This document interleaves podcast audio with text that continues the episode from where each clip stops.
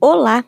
A história selecionada para hoje é da escritora Thelma Guimarães Castro de Andrade, do livro Menina Não Entra, com ilustrações de Ellen Pestilli, da editora do Brasil, coleção Coisas de Criança. Vamos embarcar nessa história?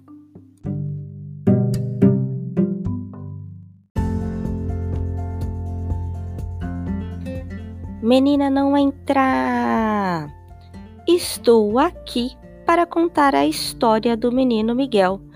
Ele adora jogar futebol e decidiu criar um time para jogar contra o time do bairro vizinho.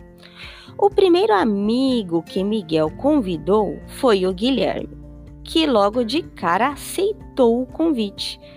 Nessa hora, Miguel percebeu que a sua ideia daria muito certo. Então, decidiu criar o nome do time, que foi Meninos Futebol Clube.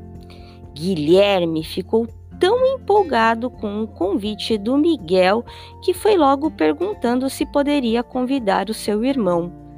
Além de convidar o irmão, Guilherme convidou Vinícius, que convidou mais dois amigos para jogar, que convidaram mais dois e assim se sucedeu. E então, no primeiro jogo, vocês não vão acreditar. Oi, meu nome é Fernanda. O quê? Ela é menina? Menina não entra, todos disseram. Calma, pessoal. Ela é nossa irmã. Ela é incrível. Pense numa situação difícil para convencer o time. Uns diziam que futebol é coisa de menino, outros diziam que Fernanda deveria dançar balé. E assim foi. Fernanda ficou tão surpresa e decepcionada com a recepção que foi logo dizendo: Coisa de menino? Que preconceito é esse? Sei fazer embaixadas, se bobear, até mais do que vocês. Até cobrar falta eu sei. Os meninos não gostaram muito, mas tiveram que aceitar a ideia. Fernanda causou tanto espanto no treino, pois chutava com os dois pés, tanto com o direito quanto com o esquerdo. No dia do campeonato, o time ganhou de goleada do bairro vizinho. Fernanda foi sensacional.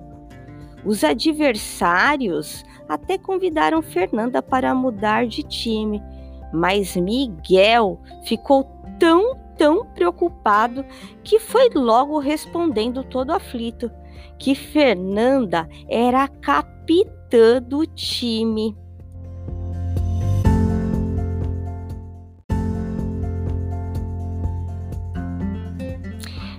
Fernanda aproveitou a oportunidade e foi falando. Já que é assim, tenho duas sugestões abrir vagas para meninas e mudar o nome do time. Todo Mundo Futebol Clube. E esse é o final da nossa história. Até o próximo encontro.